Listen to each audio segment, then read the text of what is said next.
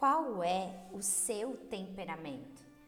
É, qual é a sua essência? Qual é o seu primeiro pensamento, seu primeiro instinto? a primeira forma como você age, como você reage, como você funciona. Eu vou passar aqui algumas descrições é, de uma forma resumida sobre o que é cada um dos temperamentos e é importante nesse momento você fazer uma autoanálise, de você se observar, de você se considerar, de você olhar para a forma como você se comporta, para a forma como você age.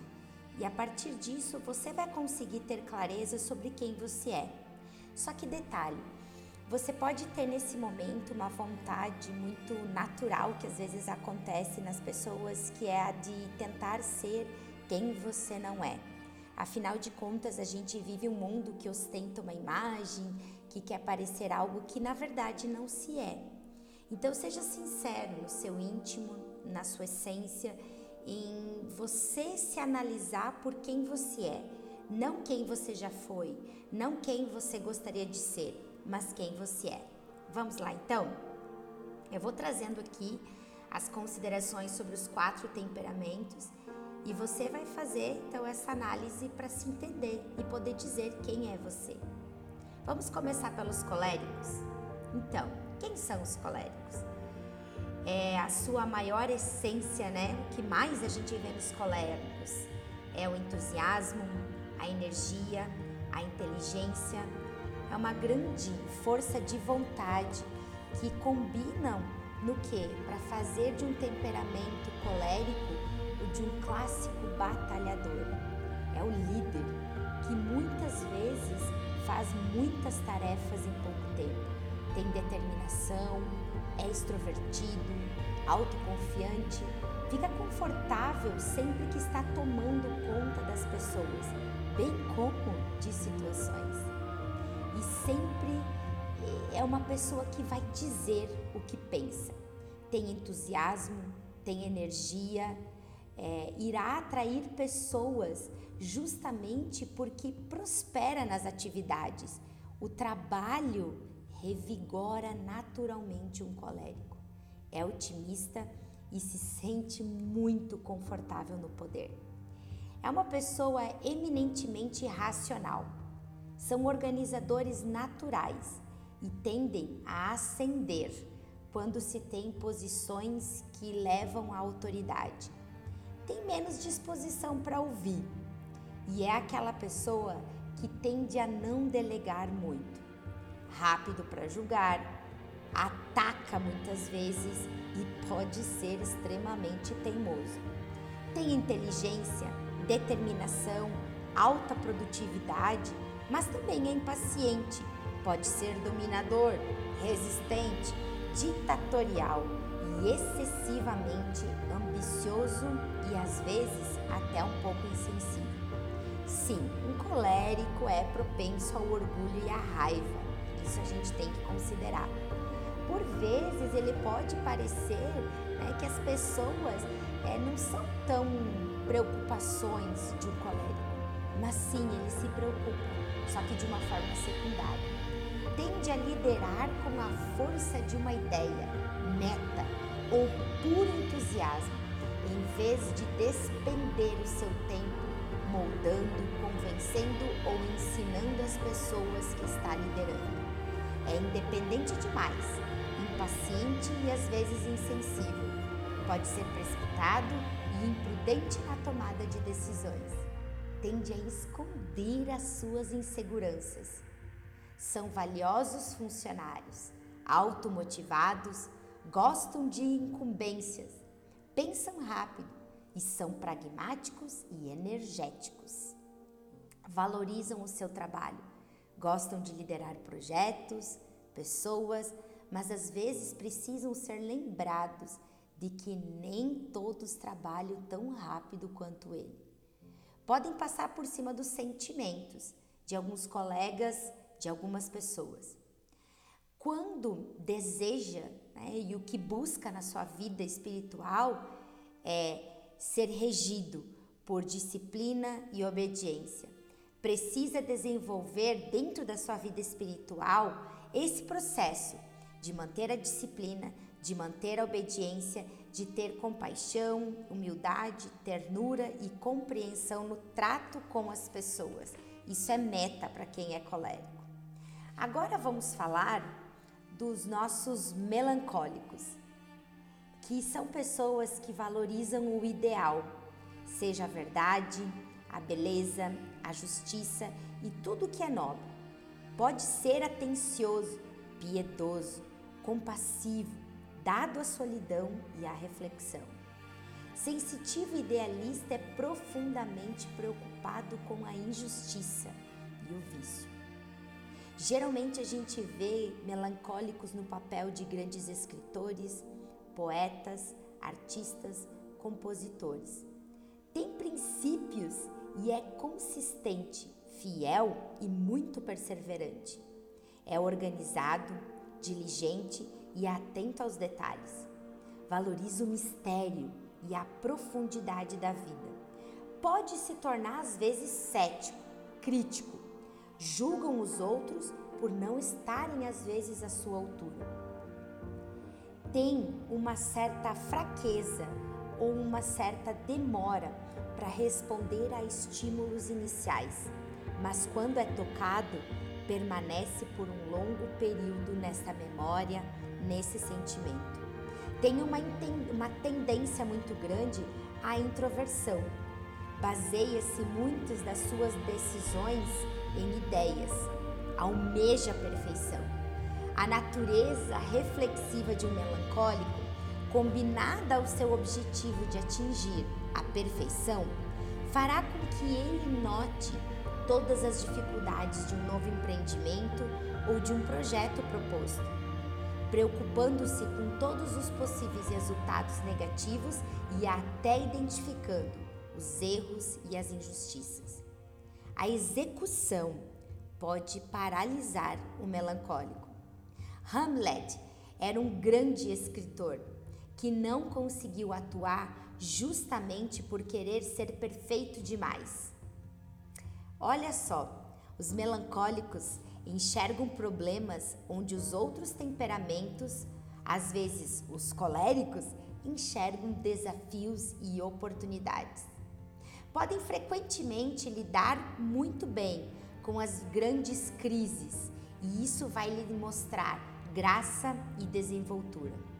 Uma teoria é a de que o melancólico vive sua vida diária com a expectativa de que, a qualquer momento, pode mudar a maré. Devido à sua tendência a refletir e a pensar cada pró e cada contra, pode parecer irresoluto e às vezes indeciso.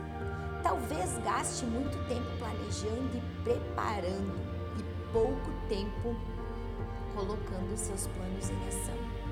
Às vezes é difícil para ele integrar pessoas em seus projetos, pois não sabe como transmitir entusiasmo. Tendem a ser dessa forma vigorosamente mais é, fisicamente fracos, pode transmitir essa imagem. Por conta da sua introversão e tendência às vezes até um pessimismo, o melancólico pode tornar-se uma pessoa até considerada egocêntrica. Conquistar autoconfiança e colocar a confiança em Deus, essa é a sua meta. Ajude melancólicos encorajando-os a exercitar regularmente a confiança, o otimismo, o entusiasmo. Se você, é, enquanto se reconhece aqui como melancólico, você poderá no trabalho ter um temperamento um pouco mais organizado, profundo e preciso, que muitas vezes é um déficit nos outros temperamentos. Somente através de um relacionamento íntimo com a sua espiritualidade, com a sua fé, é que o melancólico irá aprender a mensurar as suas expectativas exageradamente críticas que ele tem por outras pessoas. A nossa meta é ajudar um melancólico a estabelecer metas prudentes, lembrá-lo de cuidar da sua saúde, das necessidades que ele precisa enquanto ser humano e ajudá-lo a desenvolver resoluções espirituais que sejam definitivas. Agora, se você é um sanguíneo, você tem uma tendência natural de ser criativo, brincalhão, espirituoso, de olhar o lado positivo das coisas, de aproveitar as pessoas e buscar aventura. Por vezes você pode resultar no rótulo até de superficial e frívolo, mas o mundo é um lugar mais brilhante e alegre devido à sua inspiração, o seu entusiasmo e a comunhão que você propicia.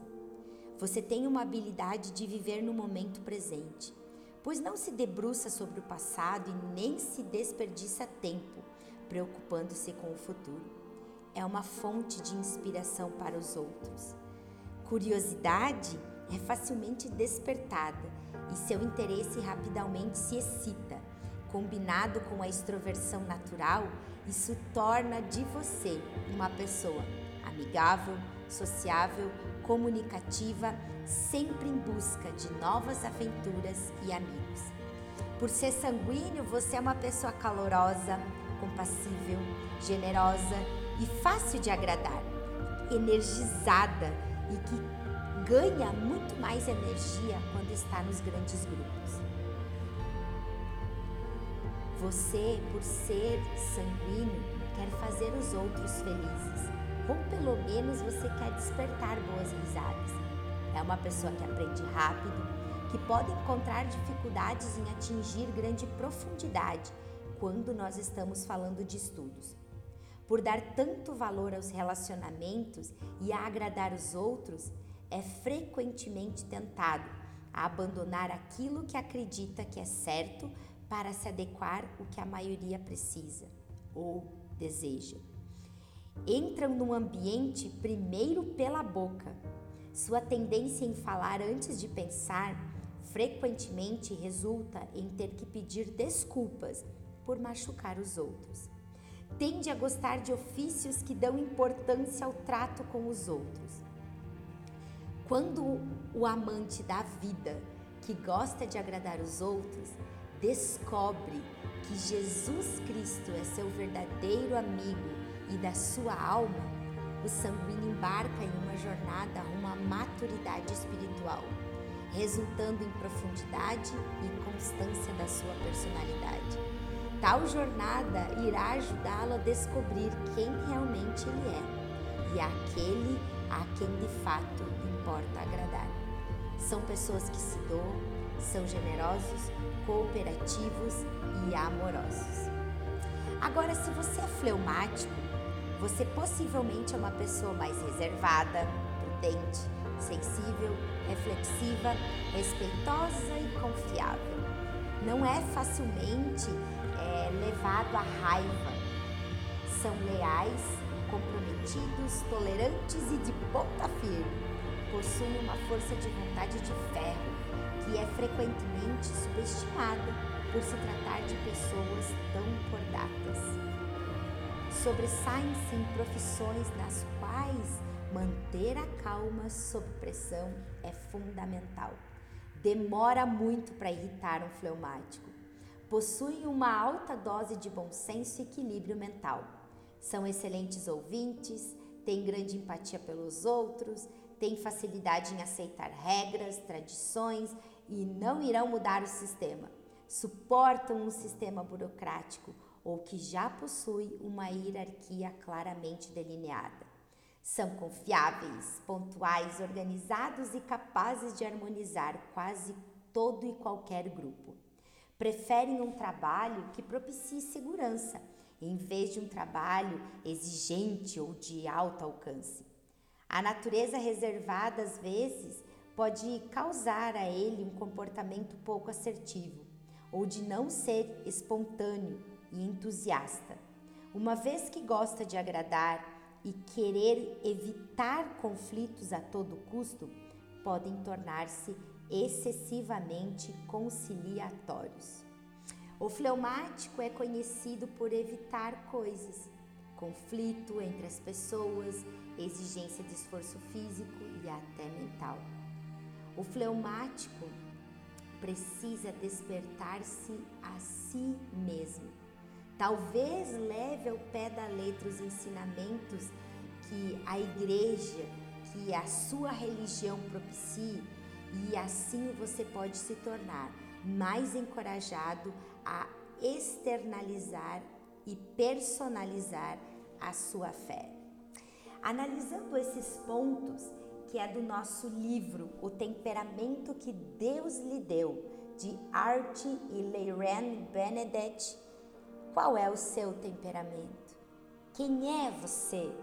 Revise esse áudio quantas vezes for necessário, mas conheça-te e saiba qual é o seu ponto de partida.